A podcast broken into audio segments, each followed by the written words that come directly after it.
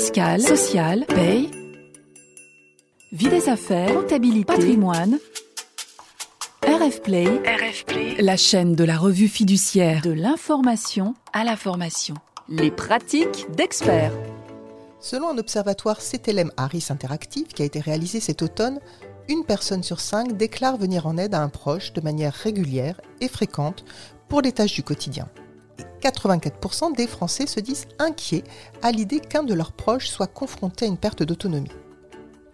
Ces personnes qui sont ou qui seront des aidants sont peut-être vos salariés. Comment peuvent-ils eux-mêmes être soutenus dans ce rôle d'aidant, notamment par l'entreprise? Pour répondre à ces questions, j'accueille Christine Lamidel, qui est directrice générale, fondatrice de Tilia. Tilia qui a conçu un dispositif d'accompagnement pour épauler notamment les personnes qui se trouvent un jour confrontées à la maladie, au handicap ou à l'avancée en âge d'un proche. Madame Lamidel, bonjour. Bonjour Frédéric. Alors, Madame Lamidel, d'après votre expérience, et vous allez peut-être nous dire déjà dans quel cadre vous intervenez, d'après votre expérience, un salarié qui se trouve en situation d'aidant, alors parfois de façon brutale, quelles difficultés rencontre-t-il? Alors, euh, des difficultés de plusieurs ordres.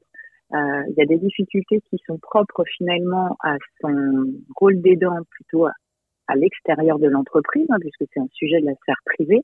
Et donc, à ce titre, ben, ça va être des problématiques de euh, manque de temps, d'ordre budgétaire, des inquiétudes par rapport bien souvent au reste à charge que l'aidant a pour maintenir à domicile son proche, et puis euh, des problématiques aussi par rapport à, à, sa santé. Et puis ces impacts euh, sur sa sphère privée vont aussi, par ricochet, avoir des impacts sur sa sphère professionnelle. Et donc à ce titre, Cilia intervient dans les entreprises pour justement pouvoir accompagner les entreprises à mieux comprendre les situations de leurs salariés, à mieux aussi euh, pouvoir euh, soulager avec des solutions concrètes leurs collaborateurs et puis permettre justement à ces collaborateurs de pouvoir concilier vie professionnelle, vie personnelle, ce rôle d'aidant, parce qu'aujourd'hui, ils ne sont pas toujours visibles, ces aidants, mais pourtant, ils sont des millions et de plus en plus nombreux, finalement, présents dans l'entreprise, à jongler avec cette double activité, parfois une double journée, quand on se rend finalement euh, chaque soir chez son proche fragilisé. Donc, euh, tout est finalement euh, très corrélé et d'où l'importance, quoi. C'est vraiment un enjeu majeur aujourd'hui, un sujet de l'entreprise à part entière dans ce qui va être la prise en charge, la protection de ses collaborateurs, la préservation de leur santé physique et psychique.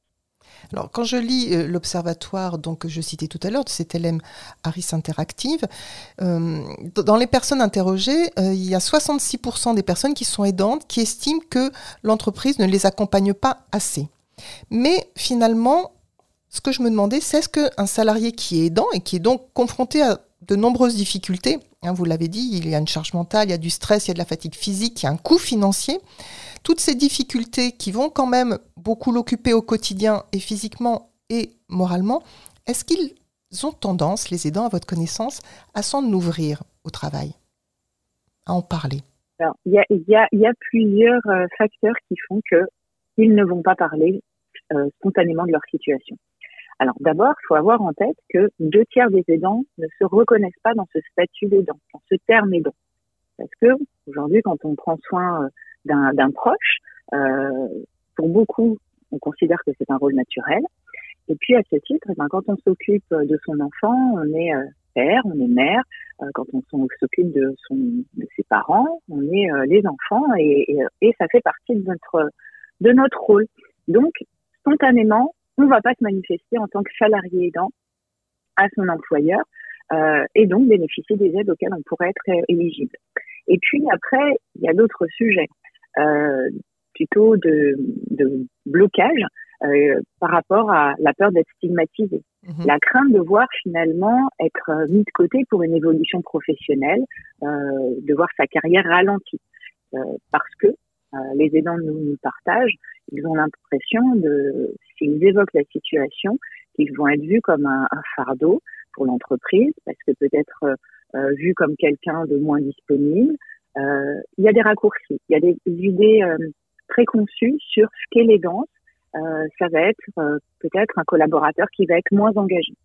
on parlait d'impact tout à l'heure par rapport à effectivement des aspects plutôt par rapport à la santé physique et psychique. Alors il y a des risques, par exemple par rapport donc les RPS, les, risques pardon, psychosociaux, euh, par rapport aussi aux, troubles musculo-squelettiques. Donc physiquement, bah, le collaborateur peut être effectivement euh, fatigué parce que euh, il va faire le lever, le coucher de son proche. voilà, physiquement, son corps va aussi être fatigué, mais il y a aussi des problèmes, en tout cas, de concentration. Et ça, ce sont les salariés aidants qui nous le disent, quand on a fait également un baromètre il y a quelques années, où ils disaient qu'ils constataient à 76% d'entre eux qu'ils avaient une dégradation de leur santé et puis qu'ils étaient inquiets justement des répercussions de, leur rôle par rapport euh, à leur travail, que ça impactait euh, leur concentration par exemple, que euh, bah forcément le, l'état de santé du proche euh, et du salarié aidant est corrélé à l'état de santé du proche à la dégradation de son état. Donc forcément, si mon proche va mal, euh, moi je vais pas aller forcément bien non plus, et donc bah je vais peut-être être moins euh, à mon travail, euh, moins à mon activité professionnelle. Donc tout ça, c'est des accumulations qui vont faire qu'à un moment donné, si on, ne prend pas garde au maintien des équilibres, à accompagner et à soulager de manière très concrète les salariés, eh ben, vont se retrouver dans des situations très graves avec des accumulations de problèmes de santé, ça peut être des dépressions, des burn-out, des choses très poussées. D'où l'intérêt vraiment de, de pouvoir libérer la parole, d'identifier les situations, de faire en sorte que finalement, euh, dans l'entreprise, on crée un environnement de confiance où euh, les managers sont sensibilisés, euh, où ils vont être dans une posture plutôt bienveillante et empathique, euh, à l'écoute justement, dans une écoute active euh, des signes d'épuisement, des, des, signes d'alerte, avec, vous voyez qu'il y a par exemple, on intervient auprès des managers euh, pour fournir des clés de détection. Euh, des petits signes, par exemple, euh, peut-être que le collaborateur va avoir une peut-être une sensibilité à fleur de peau qu'il n'a pas d'habitude, peut-être plus irritable, plus impatient. Des, des, des, accumulations de petits signes qui font que le manager doit être en écoute, en alerte et potentiellement pouvoir euh, proposer d'orienter le collaborateur vers les bons interlocuteurs dans l'entreprise. Alors justement, imaginons que, parce que les DRH, je pense, sont tout à fait conscients euh, de cette réalité pour, leur, pour, pour leurs salariés, mais parfois pour eux-mêmes, hein, parce qu'on est nombreux quand même à avoir rencontré cette, cette situation. Et on peut imaginer qu'il y ait des DRH, des services des ressources humaines, qui souhaitent effectivement agir dans ce sens, mais qui puissent avoir une certaine retenue, une certaine pudeur en se disant, mais il faut quand même pas devenir intrusif, il faut pas s'immiscer. Alors, qu'est-ce que vous pouvez leur conseiller? Qu'est-ce qui est possible à faire côté entreprise? Tout à fait. Euh, c'est euh, un vrai questionnement. Les, entreprises qu'on rencontre euh, qui justement souhaitent mettre des démarches en place, des dispositifs pour leurs salariés, se posent réellement cette question de dire jusqu'où l'entreprise doit aller. pas plus tard qu'hier, un des responsables engagement euh, dans, dans, un grand groupe me disait mais euh, est-ce que euh, aujourd'hui on, ne fait pas porter la responsabilité à l'entreprise d'un état défaillant, quoi, de, de finalement d'un rôle des pouvoirs publics qui devrait endosser. Euh, et donc il y a, y a, ce questionnement de dire c'est un sujet de la sphère privée, euh, sans être intrusif. Euh, comment on va pouvoir apporter des dispositifs? Alors il y a plusieurs choses hein, qui peuvent se mettre en place. Euh, c'est encore une fois de, de, de sa cascade dans l'entreprise, que ça vienne de la direction, en disant voilà, ça fait partie des valeurs de l'entreprise, c'est important. Euh, voilà, on, sait que l'humain c'est la richesse de l'entreprise. Euh, on a conscience que certains de nos collaborateurs, aujourd'hui on parle de 1 sur 5, euh, est en situation d'aidance. Euh, nous avons conscience de votre situation. Pas besoin de rentrer dans le détail, mais on met à vos dispositions des solutions et ça peut être des choses qui sont euh, aujourd'hui euh, très simples à mettre en œuvre. Ça peut être l'aménagement personnalisé de l'organisation euh, du travail et du temps de travail, plus de flexibilité dans les horaires, du télétravail renforcé, plus d'amplitude horaire, une plus grande amplitude horaire, par exemple, euh, une maman, un papa qui doit déposer son enfant dans un établissement spécialisé parce que son, enfant souffre d'autisme, et ben, par exemple, qui ouvre à 9 heures, et ben, bah non, je ne peux pas être à 8h30 ou 9h au travail. Et donc, euh, permettre justement un peu plus de, de souplesse. Euh, ça peut être aussi bah, modifier finalement le, la charge de travail. ça peut être adapter la mission. Ça peut être envisager, hein, si, le, maintien dans, le job actuel n'est pas possible, envisager une reconversion ou alors envisager une, mobilité. ça peut être une mobilité géographique, euh, j'ai en tête certains nombres de, de groupes aujourd'hui qui peuvent justement faciliter le fait que, comme bien souvent on accompagne un parent euh, âgé à plusieurs centaines de kilomètres, hein, on parle de, de 126 kilomètres en moyenne, euh, entre le proche aidant et, et son proche fragilisé, bah, ça peut être ponctuellement, par exemple, euh, sur potentiellement l'accompagnement de fin de vie, en plus des congés qui, qui, sont qui existent, et ben de pouvoir par exemple dire bah si j'ai la possibilité d'aller travailler euh, sur un des sites à proximité du domicile de mon proche. Euh, il y a le recours au compte épargne-temps. Chez BNP Paribas, par exemple, euh, le compte épargne-temps, il est aussi maintenant la possibilité de le monétiser par rapport à, à ce besoin de, pour certains collaborateurs d'avoir de, des ressources financières additionnelles. Euh, donc, à chaque fois, il y a cette problématique de soit je manque de temps, soit je manque de, de ressources financières, soit euh, j'ai besoin de pouvoir maintenir mon activité professionnelle pour ne pas m'isoler socialement, pour pouvoir me, me permettre d'avoir encore cette bulle d'aération qui me permet de sortir de la maladie, du handicap, de la situation du proche.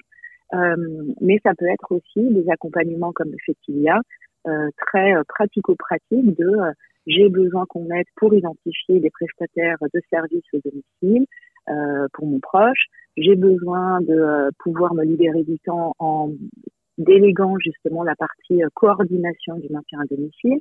Euh, voilà. Il n'y a pas une solution unique pour les aidants. Il y a autant de situations euh, d'aidants euh, que quoi, des, situations très singulières, très personnelles. Et puis en plus, le rôle d'aidant, bah, le, besoin de l'aidant évolue tout au long finalement de son accompagnement. Euh, encore une fois, à un moment donné, il aura besoin certainement au début du parcours de plutôt euh, déposer la parole, être écouté. Et écouter, ça peut être par des euh, pères aidants, euh, des collègues, soit au contraire d'autres nous disent non, je, je, ne veux certainement pas en parler dans l'entreprise. Mm. Mais par contre, des plateformes d'écoute psychologique peuvent être une solution. Euh, des groupes de parole type café des aidants à l'extérieur de l'entreprise, quand bien même d'autres diront bah moi euh, à ce moment précis, moi j'ai besoin de temps, j'ai besoin de temps euh, et donc voilà, l'entreprise peut proposer des choses. Encore une fois, la bonne posture, c'est de dire L'entreprise ne va pas se substituer à l'aidant, ne va pas faire à sa place. C'est simplement être le relais vers les dispositifs existants à l'intérieur, à l'extérieur de l'entreprise, voire être mieux disant en complétant les dispositifs euh, légaux existants. Alors écoutez, si, je vous comprends bien et si, si, je, je, voulais vous résumer, je dirais qu'il y a deux grands axes pour l'entreprise.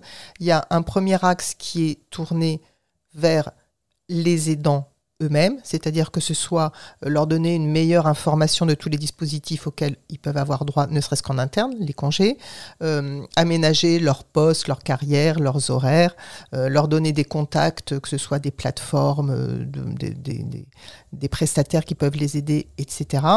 Et j'ajouterai là-dessus, mais vous pourrez me contredire si je me trompe, que quand on pense aidant, il faut vraiment penser, je pense, toutes les tranches d'âge, parce qu'on peut être aidant à 25 ans comme on peut pour ses enfants ou un proche, comme on peut être aidant euh, à 50 ans euh, pour ses parents qui sont âgés. Hein. Il n'y a pas une, euh, ça peut toucher tous nos salariés.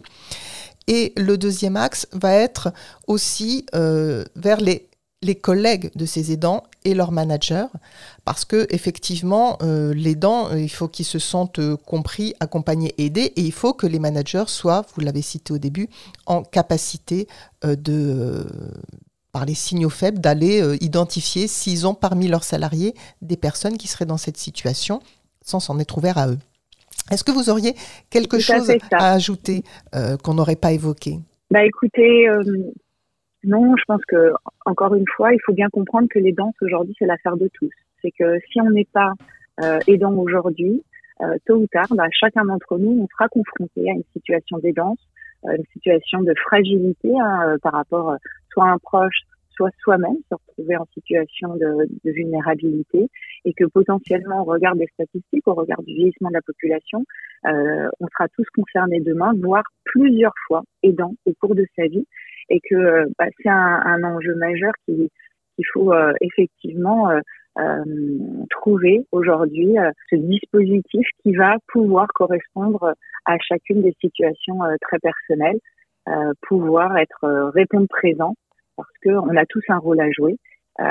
et donc, en faisant que ce sujet ne soit plus tabou, moi, ça me fait penser un peu au sujet du handicap. Euh, il, y a, il y a plusieurs années de ça, quand euh, il y avait ce questionnement de dire euh, est-ce qu'on fait la RQTH Voilà, quel est l'intérêt, moi, en tant que salarié en situation de handicap, parfois, bien souvent, à 85% invisible, de dire bah, pourquoi j'en parlerai dans mon entreprise quand bien même ça ne se voit pas? Bah, là, c'est un peu le même sujet. Les danses, ça ne se voit pas. Les aidants font en sorte que ça, que ça ne se voit pas. En revanche, il est important pour eux, pour leur équilibre, euh, bah, de pouvoir faire en sorte qu'il y ait une meilleure inclusion des aidants et qu'ils se manifestent. Et pour qu'ils se manifestent, eh ben, il faut qu'on crée un cadre bienveillant et, euh, et de confiance. Voilà. Eh bien, écoutez, Madame, je vous remercie d'avoir répondu à mes questions sur ce sujet sensible auquel nombre d'entre nous euh, a été, euh, est ou sera confronté.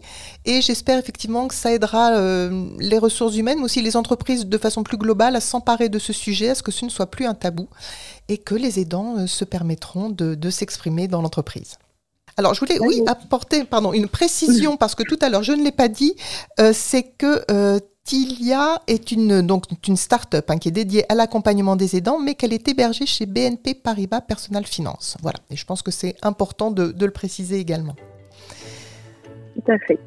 Et je vous remercie de nous avoir écoutés et vous pouvez retrouver cette pratique d'expert sur rfplay.fr et sur les plateformes d'écoute. Retrouvez tous les podcasts de RFplay et plus encore sur rfplay.fr.